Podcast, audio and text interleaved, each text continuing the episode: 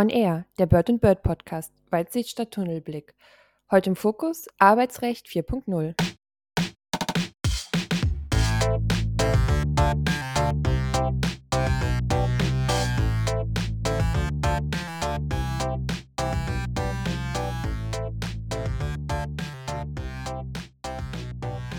Liebe Zuhörerinnen und Zuhörer, herzlich willkommen zur heutigen Ausgabe des Bird Bird Podcasts, in dessen Rahmen wir regelmäßig aktuelle und spannende Rechtsfragen mit erfahrenen Praktikerinnen und Praktikern diskutieren.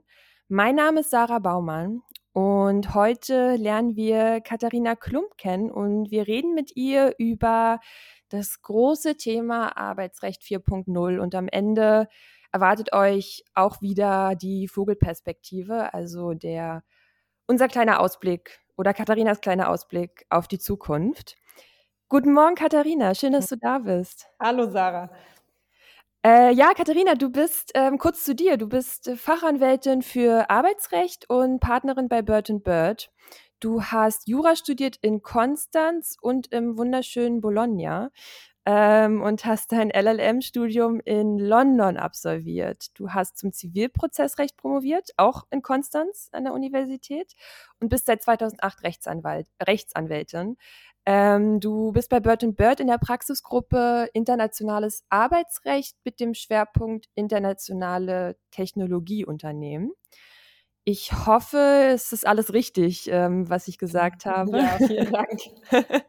ähm, damit wir dich aber noch oder damit die Zuhörer und Zuhörerinnen dich noch ein bisschen besser kennenlernen, ähm, haben wir mal die Rubrik Speed Dating bei uns im Podcast. Und ich würde dir jetzt zehn kurze Fragen stellen und du antwortest einfach so spontan wie möglich. Versuche ich. Super. Hast du Haustiere? Ja, meine Kinder haben zwei Meerschweinchen. Frühaufsteher oder Langschläfer? Hm, weder noch, aber mit Kindern ist man eher früher wach. Ja, was, stimmt wahrscheinlich. Kino oder Netflix? Ganz klar Kino. Mhm. Kaffee oder Tee? Beides. Morgens Tee, mittags Kaffee. Okay. Beherrschst du ein Musikinstrument? Oh, ich habe früher sehr viel musiziert, habe das aber sträflich vernachlässigt. Okay. Berge oder Meer? Meer. Und wo warst du zuletzt im Urlaub? Oh, das ist jetzt schwierig mit Lockdown. Also der ja. letzte Urlaub ist leider schon relativ, oder wirkliche Urlaub mit Verreisen ist schon lange zurück, aber vielleicht kann man die Frage ein bisschen abwandeln. Der letzte größere Urlaub war in Italien und Slowenien das klingt nach einem sehr schönen Urlaubsziel. Aber bei mir ist, ich kann mich auch noch kaum erinnern, wo ich zuletzt genau, mal wirklich weiter weg war. Ja, ja. ja. Ähm, hast du einen grünen Daumen? Ähm, nein, nicht so sehr. Mhm. Früher war alles besser, richtig oder falsch? Nein, falsch. Und hattest du damals als du Jura studiert hast, als du fertig warst mit dem Jurastudium oder vielleicht schon vorher, noch einen alternativen Karriereweg im Kopf oder war es immer Anwältin? Oh, ich, ich hatte eigentlich nie vor, Jura zu studieren und ich hatte auch nie vor, Anwältin zu werden. Das war eher so eine spontane Aktion. Ähm, zu Schulzeiten wollte ich immer Bauingenieurwesen studieren. Ah, wow. Auch, ja, sehr cool. Aber die Antwort hört man von vielen. Ich wollte ja nie Jura studieren und irgendwie ist es dann halt dazu gekommen. Genau. Und dann äh, hat das irgendwie gepasst, hat Spaß gemacht und dann bleibt man dabei. Ja, super. Okay, Katharina, dann ähm, lass uns mal mit dem Thema Arbeitsrecht 4.0 weitermachen bzw. anfangen. Das ist ja ein Thema, das für viele ArbeitgeberInnen, Arbeitnehmerinnen sehr präsent ist, ähm, vor allen Dingen im Moment. Also Stichworte Digitalisierung, Pandemie ja auch. Vieles hat sich geändert. Ähm, viele haben zum ersten Mal aus dem Homeoffice gearbeitet oder auch ArbeitgeberInnen mussten sich neu mit dem Thema auseinandersetzen. Es kam zu digitalerem Arbeiten, flexiblerem Arbeiten, Arbeiten von zu Hause oder auch gar aus dem Ausland. Das ähm, war ja auch bei vielen der Fall. Nun ist so langsam kommt wieder die Rückkehr ins Büro für viele, ähm, aber auch einige, ja, haben äh, irgendwie, ja, bleiben zu Hause, wollen lieber im Homeoffice arbeiten, ähm, haben daran äh, Gefallen gefunden. Ähm, und wir wollen heute diese, beziehungsweise einige dieser Themen ähm, ansprechen. Äh, die sich mit dem großen Thema Arbeit 4.0 befassen. Alles können wir nicht abdecken, weil es ja ein, ein riesengroßes Thema ist und da auch immer wieder äh, neue Entwicklungen gibt. Aber womit ich anfangen würde mit dir, was glaube ich für viele so das präsenteste Thema ist oder ein sehr präsentes Thema ist, ist das Homeoffice, in dem ich zum Beispiel ja auch gerade sitze. ähm, äh, das macht das, äh, die Arbeit flexibler, es macht, äh, man kann ja im Endeffekt arbeiten von wo man will, so ähm, heutzutage oder mittlerweile. Was Ergibt sich denn da aber, wenn wir jetzt mal uns die haftungsrechtlichen Regelungen oder haftungsrechtliche Regelungen zum Beispiel anschauen, was ist denn da besonders relevant im Homeoffice, um mal ein, ein, ein Beispiel zu bringen? Wer haftet zum Beispiel, wenn äh, der Arbeitnehmerin ein Unfall passiert im Homeoffice? Ja, also in das, das deutsche Arbeitsrecht, aber wahrscheinlich ist es in anderen Ländern auch nicht großartig anders, ist recht traditionell. Und entsprechend gehen eigentlich auch die meisten Regelungen davon aus, dass man eben morgens in sein Unternehmen geht oder in den Betrieb geht und da arbeitet und abends wieder nach Hause geht. Also das, das ist eigentlich ganz lustig, weil das merkt man in ganz vielen Rechtsbereichen, ist das einfach dieses klassische Verständnis. Und das wird natürlich an vielen Stellen ganz heftig durcheinandergewirbelt. Und in der Tat würde ich fast schon sagen, dass Corona für die Arbeitsverhältnisse doch einen ganz, ganz maßgeblichen Boost gegeben hat, weil sich plötzlich ganz viele Dinge verändert haben, die früher für viele Arbeitnehmer und Arbeitgeber schlicht nicht denkbar waren, so zum Beispiel das Homeoffice. Und wenn du jetzt direkt die Haftungsthemen ansprichst, ich glaube deshalb, da ist es wirklich spannend, sich das nochmal klar zu machen. Auch das ganze Haftungsrecht geht natürlich von einem traditionellen Arbeitsplatzverständnis aus.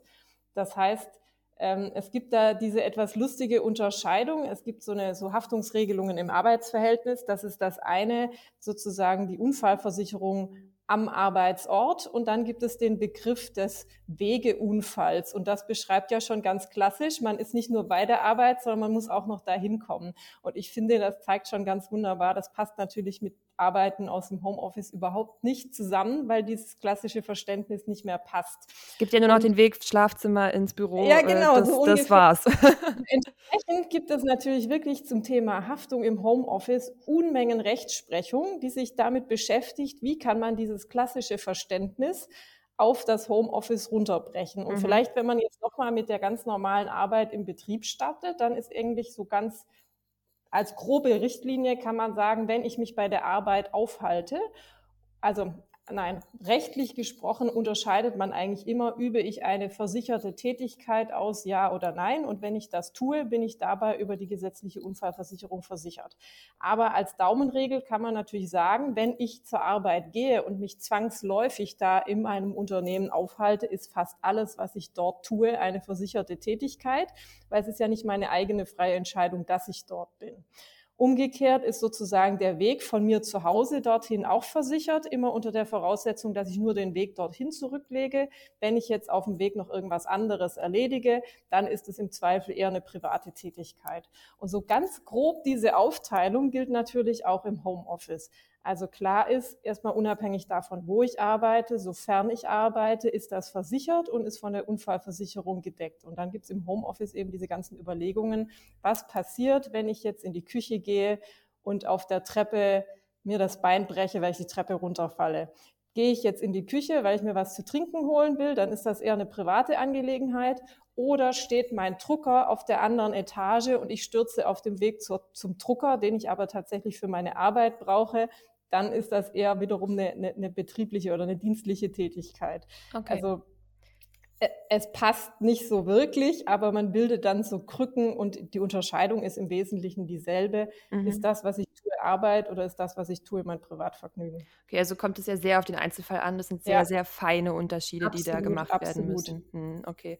Wie ist denn das jetzt, wenn ich mich entscheide, im Homeoffice zu arbeiten? Muss ich jetzt loslaufen in den nächsten äh, Schreibwarenladen und mir meine Arbeitsmittel äh, oder Elektronikladen, mir meine Arbeitsmittel selbst äh, zur Verfügung stellen, ähm, wenn man es mal so sagen will, oder ist die Arbeitgeberin ähm, dazu dann das, angehalten? Das Das ist tatsächlich eine, eine, ganz spannende Frage, die wir auch gestern noch mal im, im, im Team heftig und hitzig diskutiert haben. Also okay. ich würde sagen, der Grundsatz ist ganz klar, das Arbeitsverhältnis ist ein Auftragsverhältnis. Das mhm. bedeutet, alles, was ich brauche, um meine Arbeit ausüben zu können, muss der Arbeitgeber stellen.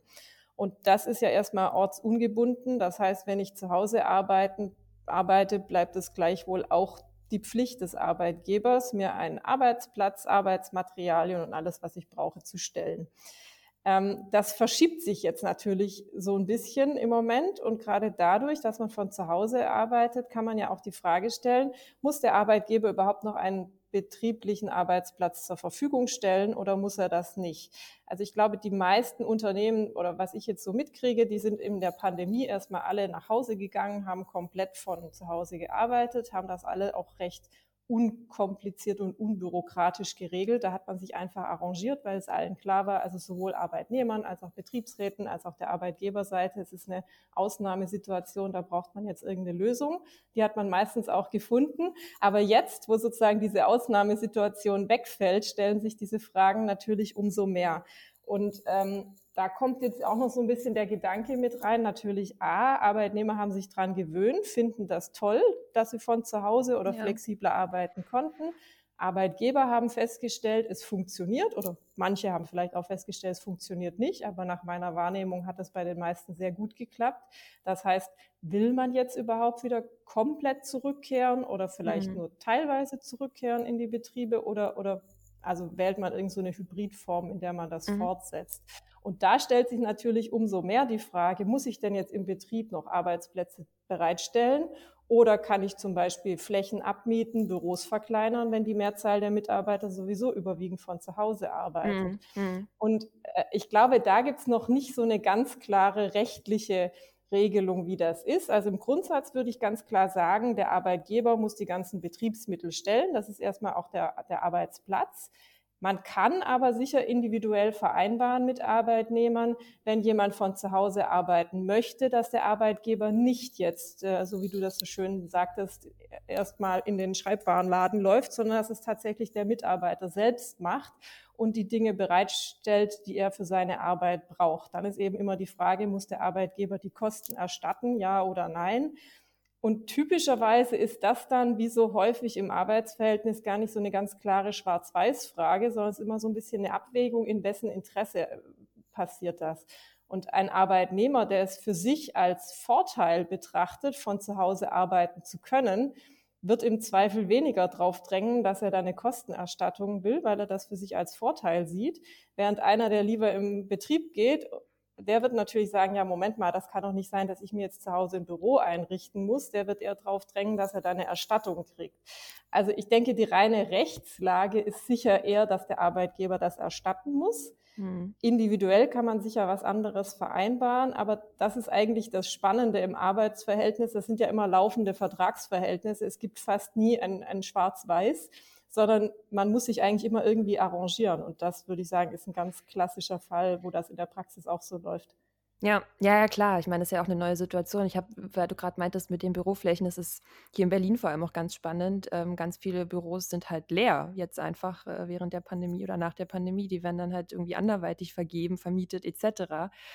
Ähm, weil viele halt einfach im Homeoffice bleiben und ja. äh, gar, das gar nicht mehr zurück wollen oder äh, ja, das irgendwie als Vorteil jetzt sehen, ähm, von zu Hause das arbeiten sind, zu können. Das sind übrigens auch spannende Fragen, die sehr viele Mandanten oder die wir von vielen Mandanten jetzt hören. Was passiert denn, wenn Mitarbeiter in der Zwischenzeit umgezogen sind und mhm. gar nicht mehr an dem Ort wohnen, an dem sie zuvor gearbeitet haben?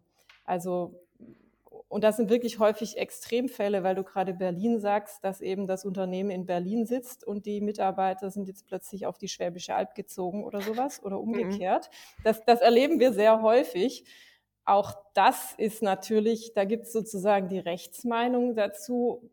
Ich persönlich tendiere eigentlich nach wie vor dazu, dass der Arbeitgeber qua Direktionsrecht vorgibt, wo ist der Arbeitsort und typischerweise wird ja im Vertrag noch aus der Vor-Corona-Zeit irgendwas gestanden haben, also ein bestimmter Ort, wo die Arbeitsleistung zu erbringen ist. Und da kann sicher jetzt auch nicht der Arbeitnehmer einseitig sagen, nein, mache ich aber nicht, ich will jetzt woanders arbeiten.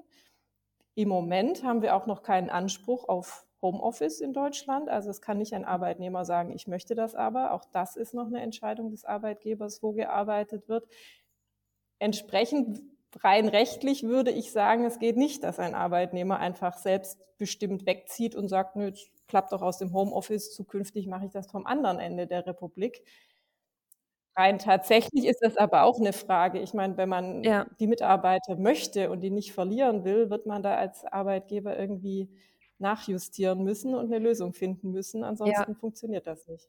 Gut, genau, klar. Also es ist ja, das ist ja wahrscheinlich immer so dann auch die, ähm, das Argument, dass es ja eine vernünftige Absprache geben sollte zwischen ja. Arbeitnehmer und Arbeitgeber. Ähm, wenn du grad, du hast gerade angesprochen, das Umziehen, das muss ja nicht mal nur sein, man zieht äh, in eine andere Stadt äh, in Deutschland. Es gab ja sicherlich auch Fälle jetzt vor allem im Sommer oder oder wahrscheinlich gerade im Herbst, äh, wenn Homeoffice grundsätzlich erlaubt war in dem Betrieb, dass dann ähm, Arbeitnehmer aus dem Ausland gearbeitet haben, irgendwie äh, nach Spanien gegangen sind, Italien etc. Ähm, und gesagt haben, ich arbeite jetzt von hier aus. Wie ist das denn? Also wenn Homeoffice grundsätzlich erlaubt ist, könnte ich mir dann, könnte ich sagen, okay, dann äh, fliege ich jetzt für ähm, den Herbst über nach Italien und arbeite von da aus oder kann es da auch Probleme geben? Also tatsächlich war Kroatien bei uns die Hauptdestination, Ach, echt? weil Mandanten okay. aufgetaucht ist. Ja. Offensichtlich schöne Strände sind sehr reizvoll. Also auch hier, glaube ich, ist die Rechtsmeinung ganz klar. Das kann der Arbeitnehmer nicht einseitig bestimmen. Und gerade Arbeiten im Ausland, das zieht ja einen ganzen Rattenschwanz an Themen nach sich. Also erstmal die Frage, welches Arbeitsrecht gilt hier überhaupt, aber auch welches Sozialversicherungsrecht. In Deutschland knüpft ja sozusagen das, die Sozialversicherung an das Arbeitsverhältnis an. Das heißt, wenn ich in Deutschland arbeite, muss ich auch oder bin ich automatisch Mitglied in der deutschen Sozialversicherung, muss Beiträge leisten und bin darüber Kranken, Unfall ähm, und, und Arbeitslosenrentenversicherung alles. Das hätte ich im Ausland nicht. Umgekehrt hat jedes nationale Recht eigentlich entsprechende Regelungen, die besagen, dass Personen, die in ihrem Land arbeiten, auch in die jeweils dort bestehenden Systeme einzahlen müssen. Steuerthema hat man natürlich auch, wo zahle ich Einkommenssteuer? Wenn ich woanders arbeite, werde ich im Zweifel dort steuerpflichtig. Genauso die Unternehmenssteuer begründet das eine Betriebsstätte. Also das sind wirklich sehr, sehr, sehr viele Fragen, die dahinter hängen. Deshalb, das kann, meine ich, nicht ein Arbeitnehmer allein entscheiden, sondern das muss, wenn vom Arbeitgeber genehmigt werden. Aber einseitig, arbeitgeberseitig, arbeitnehmerseitig geht das sicher nicht.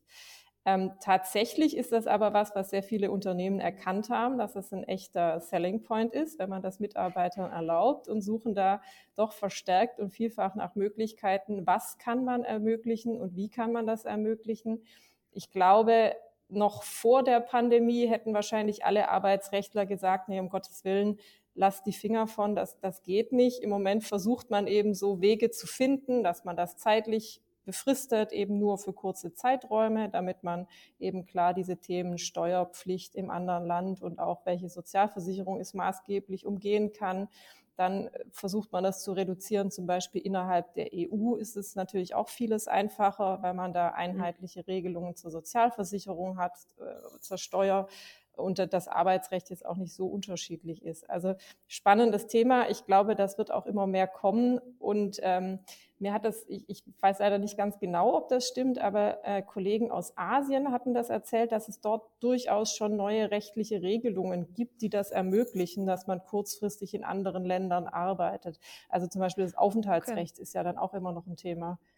Aber ja. da wird sicher noch das heißt, einiges Länd kommen. Länder, Länder fangen auch an, da zusammenzuarbeiten und das mhm. irgendwie zu erkennen, genau. dass, das, äh, dass das sich lohnen würde. Hm, okay. Ja, ja, also ein Thema, das mir bei der, bei der Recherche auch äh, aufgefallen ist, was, glaube ich, auch relevant ist, ist das Thema Social Media.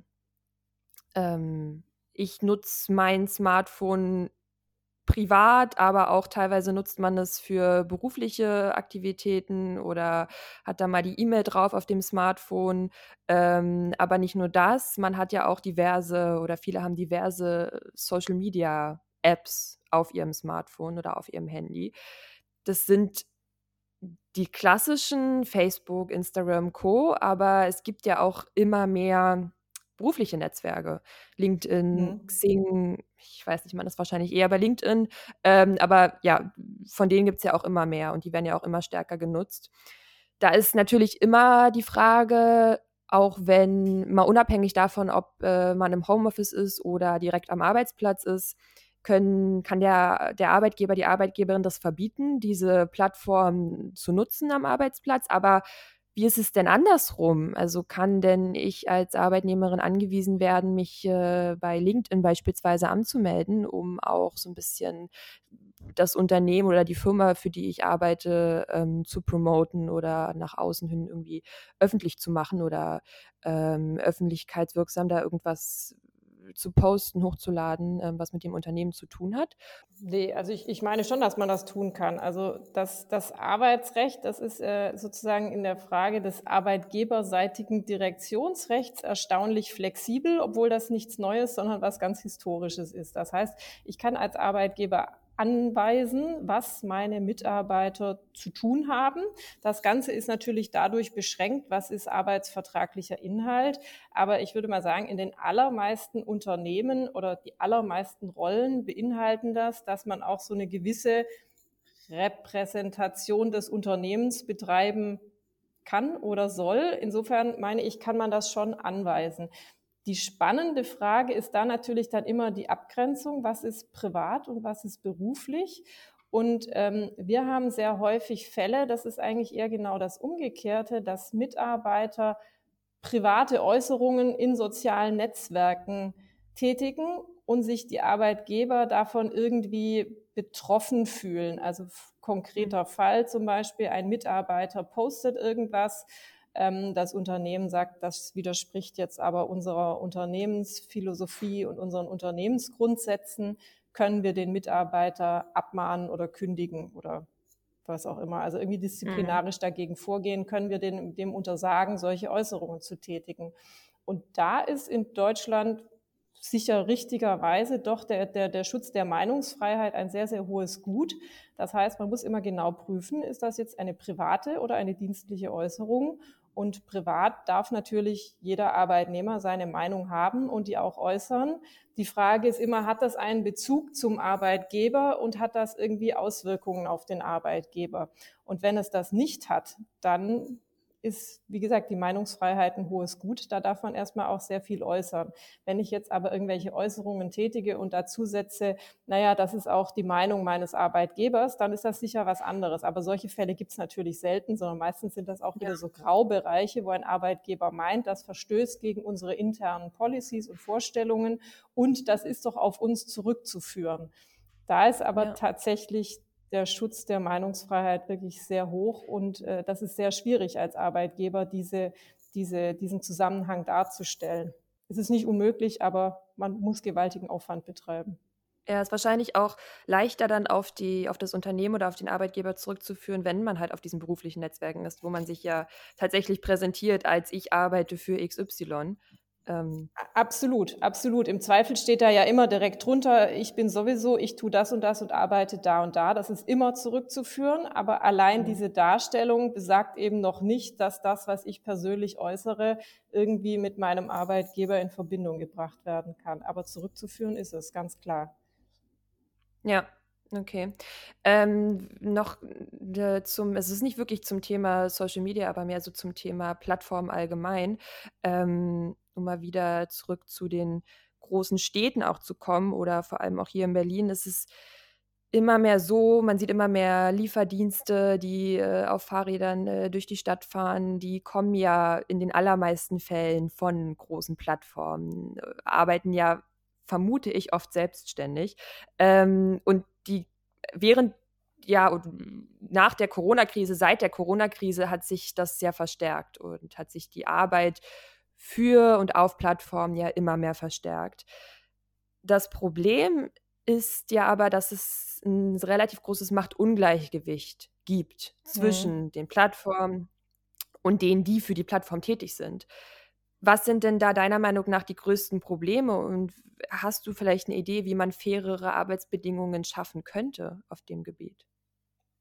Oh, das ist, das ist eine große Frage. Ähm, also ich glaube, die letzte Bundesregierung hatte tatsächlich das Bestreben, da ein Gesetz, äh, und ich glaube, es gab da auch schon mal einen Entwurf, eine gesetzliche Regelung mhm. für solche Plattformen zu schaffen. Der kam dann aber nie.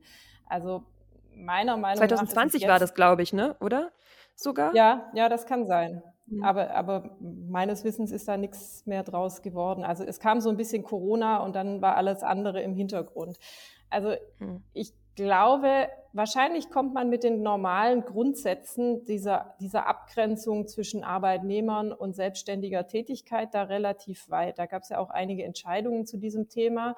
Und meistens wird man jetzt gerade bei so Auslieferfahrern doch zu dem Ergebnis kommen, dass denen sehr viel vorgegeben ist und sozusagen das Kriterium der Selbstständigkeit doch sehr stark eingeschränkt ist. Also das heißt nicht, dass man es nicht auch anders organisieren kann, aber häufig wird das der Fall sein, dass das im Prinzip Arbeitnehmer sind, weil denen genau vorgegeben ist, ihr müsst das und das machen, ihr müsst den schnellsten Weg wählen, ihr müsst diese und jene Kleidung dazu tragen und so weiter. Also das heißt, da wird man nur noch wenig Merkmale einer selbstständigen Tätigkeit finden, dann wäre es ein ganz normales okay. Arbeitsverhältnis dann hätten die natürlich auch den vollen Schutz des Arbeitsrechts. Insofern wäre das sicher äh, wäre das sicher wieder ausgewogen, weil das Arbeitsrecht bietet ja sehr hohen Schutz. Aber in der Tat hast du recht, es gibt eben doch sehr häufig den Versuch, genau diesen Schutz dadurch zu vermeiden, dass man andere Formen wählt. Ähm, sicher häufig zu Recht und sicher auch an vielen Stellen zu Unrecht. Ja. Hm. Okay, gut, dann äh, ja, bleibt vielleicht abzuwarten, was die neue Bundesregierung bringt ähm, zu diesem Thema.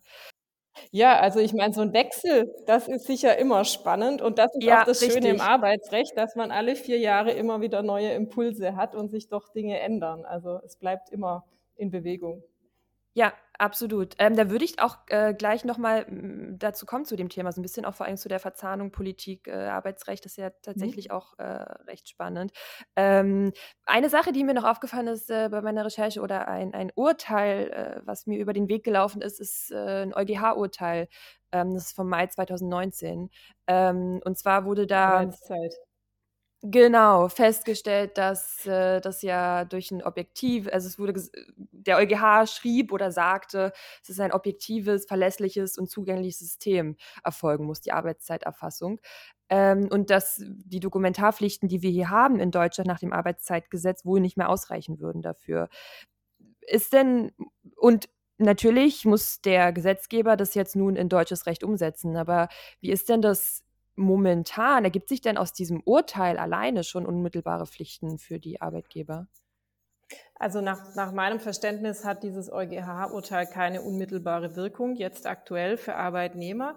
Auch die Arbeitszeiterfassung ist so ein Thema, was durch Corona ein bisschen in den Hintergrund gerückt ist. Auch dazu gab mhm. es schon äh, Gesetzesentwürfe für eine neue Regelung im deutschen Recht, die dann auch durch Corona einfach irgendwie vertagt wurde und man hat nichts mehr davon gehört. Ich gehe davon aus, dass das ein Thema ist, was auf jeden Fall die neue Regierung jetzt anfassen wird und wo auch auf jeden Fall davon auszugehen ist, dass es eine Änderung gibt, weil es eben diese klaren Vorgaben vom EuGH gibt.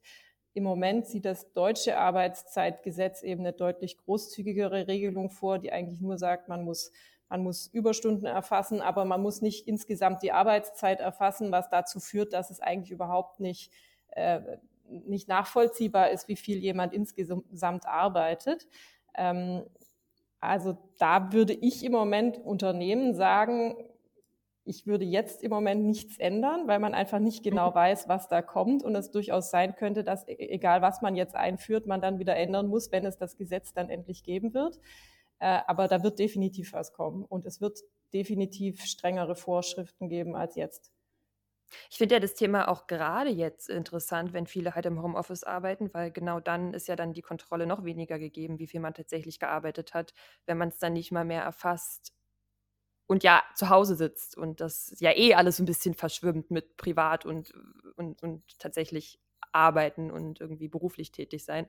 Ähm, von daher ist es ja wahrscheinlich gerade jetzt wichtig, da irgendwie was Neues zu schaffen.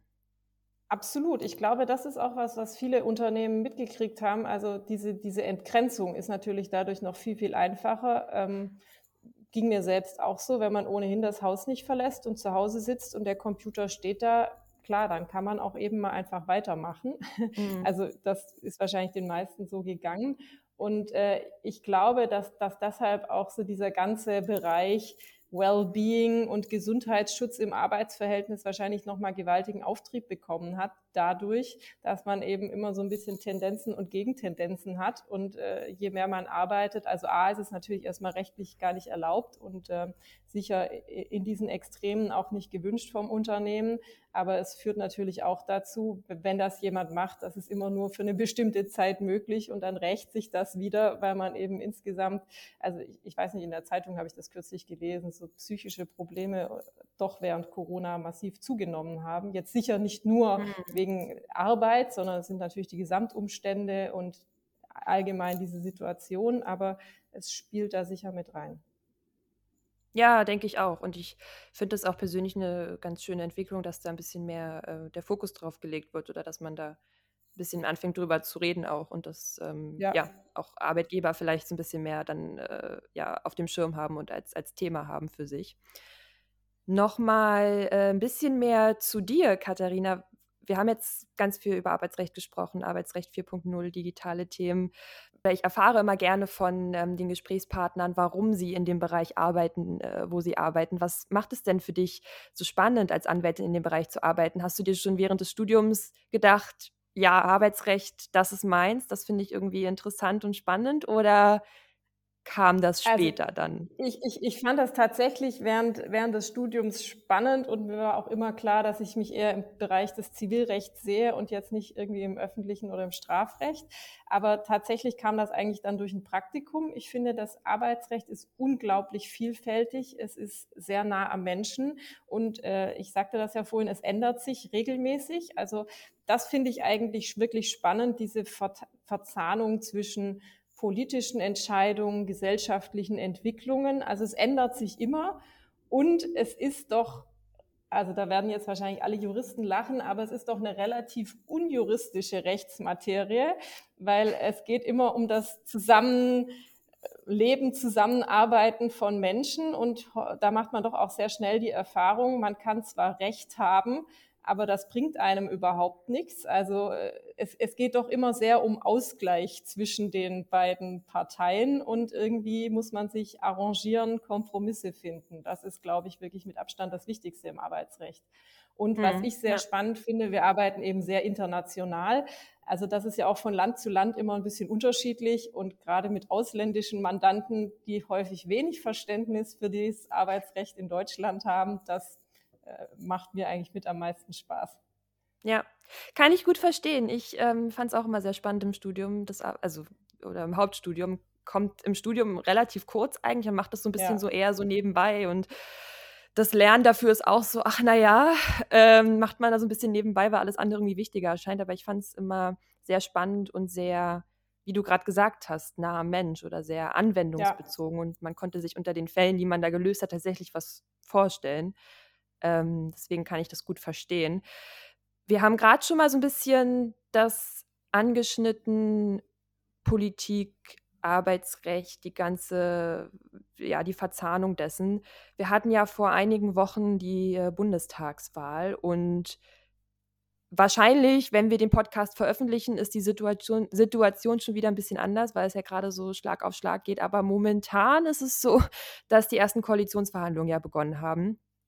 Ähm, was erhoffst du dir denn in Bezug auf digitales Arbeiten oder allgemein Arbeitsrecht 4.0 von der neuen Bundesregierung? Hm, also ich glaube, das ist jetzt keine sehr realistische Hoffnung. Ich glaube nicht, dass das so schnell passiert. Aber wie ich sagte, das Arbeitsrecht ist ja sehr traditionell und zum Beispiel auch im gesamten Bereich der betrieblichen Mitbestimmung. Da gab es jetzt zwar einige Änderungen, aber das hat auch Corona gezeigt. Zum Beispiel geht das ganze Mitbestimmungsrecht davon aus, dass man sich vor Ort trifft und äh, abstimmt über Dinge, wie sollen die sein oder nicht. Aber das geht natürlich an der tatsächlichen Realität komplett vorbei, weil einfach viele Prozesse viel digitaler sind, als sich das der Gesetzgeber damals ausgedacht hat. Also ich glaube, in vielen Bereichen wäre einfach so eine Anpassung an die technischen Möglichkeiten, aber auch technischen Gegebenheiten sehr wünschenswert. Also zum Beispiel fand ich das jetzt auch in der Pandemie, haben viele Gerichte ja virtuell verhandelt, fand ich großartig. Mhm. Heißt nicht, dass das für alle Verfahren passt, aber an vielen Situationen ist das doch eine eine große Erleichterung. Also im Arbeitsgerichtsprozess zum Beispiel hat man ja immer einen vorgeschalteten Gütetermin. Ähm, da wird nichts entschieden, sondern es geht einfach nur darum zu gucken, kann, können sich die Parteien irgendwie einigen. Und ähm, ja, auch da kann es natürlich Situationen geben, wo es durchaus Sinn macht, dass man sich persönlich trifft, aber häufig sind das wirklich ganz, ganz kurze Termine und das fand ich als große Erleichterung, wenn man sowas virtuell machen kann. Und es funktioniert ja auch. Also deshalb, mhm. ich glaube, da an vielen Stellen wäre es schön, wenn sich das Recht so ein bisschen mehr in die, in das Jetzt und die ganzen technischen Begebenheiten entwickeln würde in diese Richtung, das auch zu anerkennen, dass einfach die Realität eine andere ist, als dass das Gesetz vorsieht, dass das jetzt wirklich so schnell passiert. Ich würde es mir wünschen, aber ich glaube es eigentlich nicht. Das ist leider ja. immer, das sind sehr, sehr langsame Prozesse. Ja, das ist richtig, das stimmt, vor allem wenn es um äh, Politik geht. Schauen wir mal, wie die Situation ist, wenn der Podcast dann tatsächlich online ist und wenn ihr, liebe Zuhörerinnen und Zuhörer, den hört, ähm, was sich da äh, bis dahin äh, ergeben hat oder ja auch welche Bundesregierung wir am Ende haben. Ähm, das ist ja auch noch nicht 100 Prozent klar. Ja, dann bedanke ich mich für das Interview, Katharina, und dass du dir die Zeit genommen hast. Das war total schön, sehr interessant. Ähm, ich habe viel gelernt und ähm, ich fand es total spannend, auch so ein bisschen Einblicke in deine Arbeit zu bekommen ähm, und was du so äh, täglich machst und mit welchen Fällen du äh, zu tun hast. Ich äh, würde dann gerne noch darauf hinweisen, dass wir auch alle also deine Kontaktdaten und die Kanzlei-Homepage auch nochmal verlinken in den Show Notes. Also wenn ihr, die ihr hier zuhört, noch ähm, Informationen haben wollt oder ähm, ein Bild zu Katharina sehen möchtet oder sehen wollt, was sie so ähm, macht und wora worauf sie sich so spezialisiert hat, klickt gerne auf den Link, ähm, schaut euch die Kanzlei-Homepage an, schaut euch ähm, die Seite von äh, Katharina an. Hört auch gern die vorherigen Podcasts. Ähm, wir haben ja mittlerweile schon ähm, ein paar veröffentlicht und aufgenommen, zum Beispiel zu Open-Source-Software-Lizenzen oder zu Frequenzvergaben etc. Dann bleibt mir nur noch zu sagen, Grüße aus dem Nest. Schaltet auch beim nächsten Mal wieder ein. Und bis bald. Auf Wiedersehen, Katharina. Vielen Dank, Sarah.